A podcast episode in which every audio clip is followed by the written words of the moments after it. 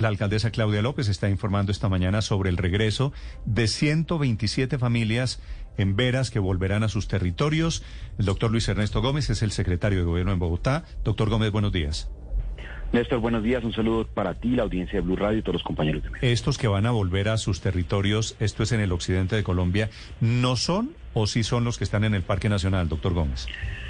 Néstor, no son, son los que vienen desde hace un tiempo en el Parque La Florida se trata de familias en Vera Chamí, en Vera eh, que van hacia el departamento de Risaralda. Son alrededor de 420 em, personas que mm, van a estar desplazándose a una primera parte durante hoy todo el día. Son alrededor de 12 buses, también un traslado importante de, pues de, su, de, su, de su trasteo, de las cosas que han tenido aquí en Bogotá, eh, con varias tractomulas.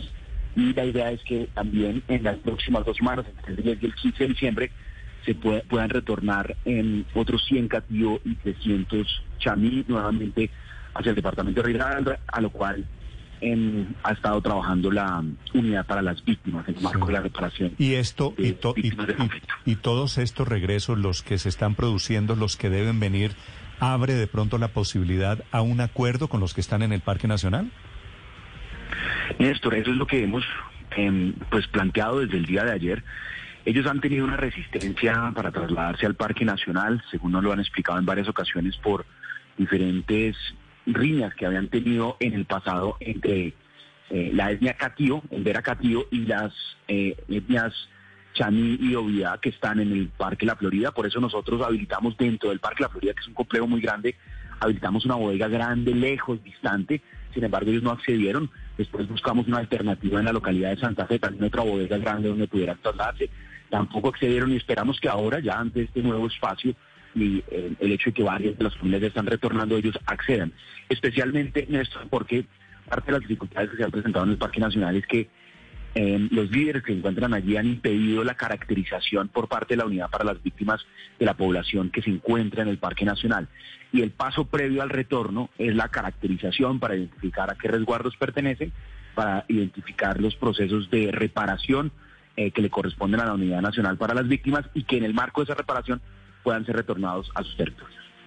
Doctor Gómez.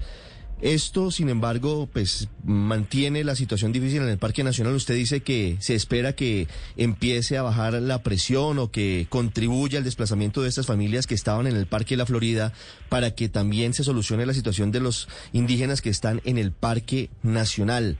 Luego de la crisis por cuenta de los niños enfermos, de los niños indígenas que han sido llevados a hospitales, ¿hay alguna posibilidad, y el fallecido que, que pues hemos reportado aquí, ¿hay alguna posibilidad de que haya un acuerdo con ellos y también puedan salir de allí en los próximos días?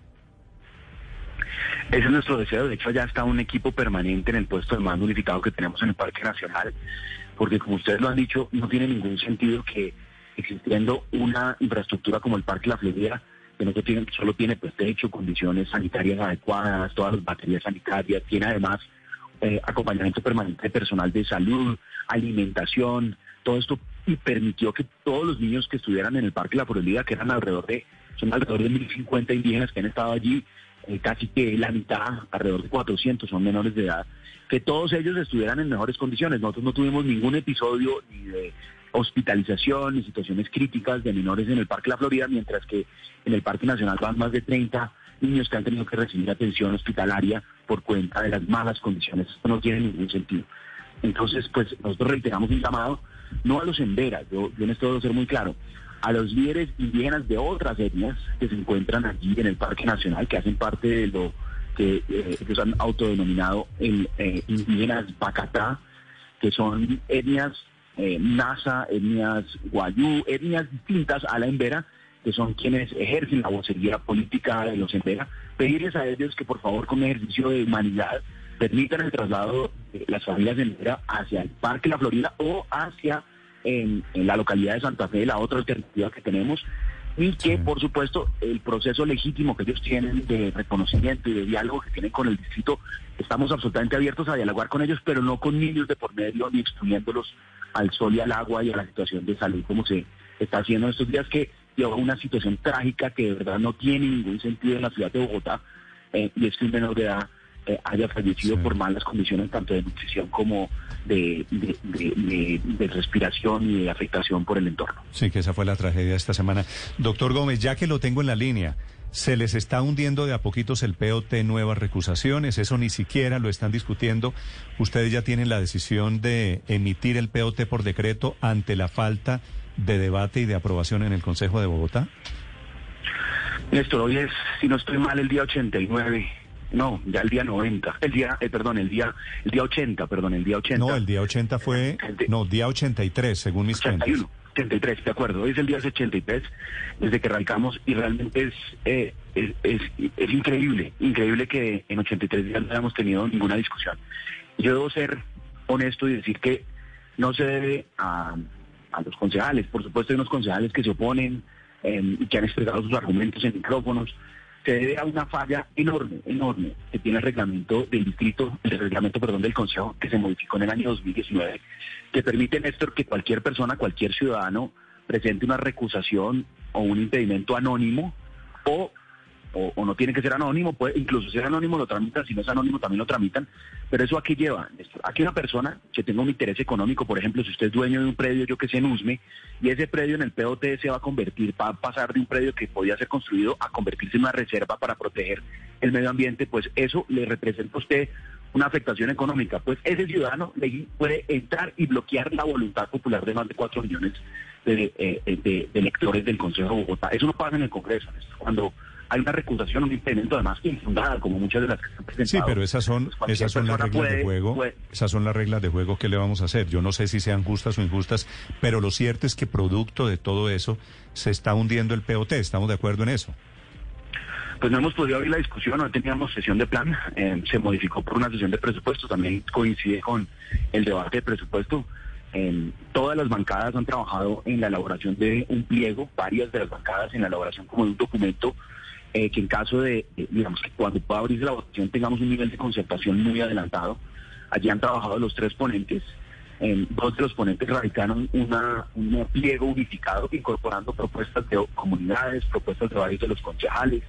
Es decir, lo que hemos tratado de hacer con el equipo técnico de la alcaldía, con los equipos técnicos de los concejales, es avanzar lo que más se puede en líneas de concertación en un documento único, pero necesitamos que se abran las votaciones y lamentablemente el día de ayer presentaron nuevamente una recusación contra una de las consejeras de Bogotá y solo hasta que ella responda la recusación, es decir, si tiene un fundamento, podremos tener una plenaria para que la plenaria vote sobre eh, la recusación contra la concejala Sara Castellanos del Partido Liberal.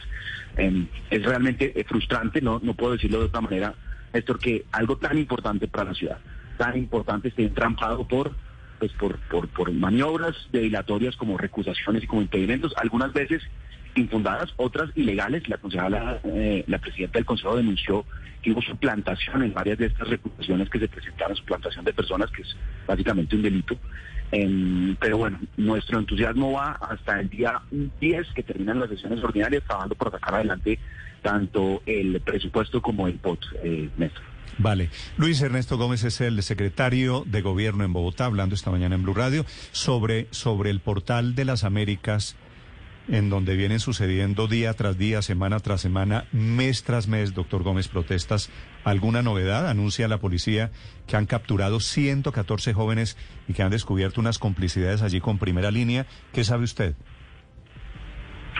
Nuestro, ayer tuvimos consejo de seguridad, efectivamente los que estuvieron involucrados en las lesiones contra eh, tentativa de homicidio, no lesiones, tentativa de homicidio contra dos miembros de la policía ah, hace tres noches, eh, pues obviamente fueron capturados, están siendo judicializados. De igual manera, eh, pues todos los responsables de esas capturadas son personas que han sido eh, judicializadas con éxito con las pruebas, muchas veces hay que reconocer cuando se da una captura en flagrancia es difícil en el marco de una protesta por confusión y demás, pero son capturas que se han hecho basados en procesos investigativos eh, no de flagrancia, sino de semanas previas, y, como, y como lo señalas, pues hay claramente eh, un grupo, grupos dedicados exclusivamente a buscar confrontación con la fuerza pública.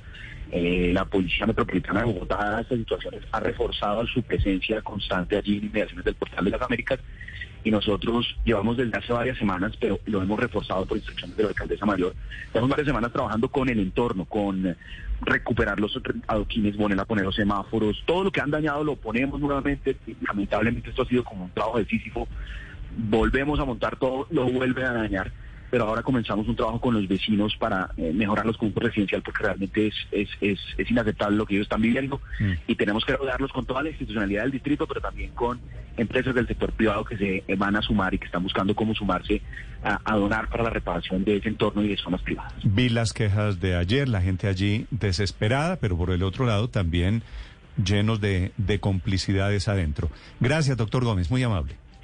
Néstor, feliz día para todos.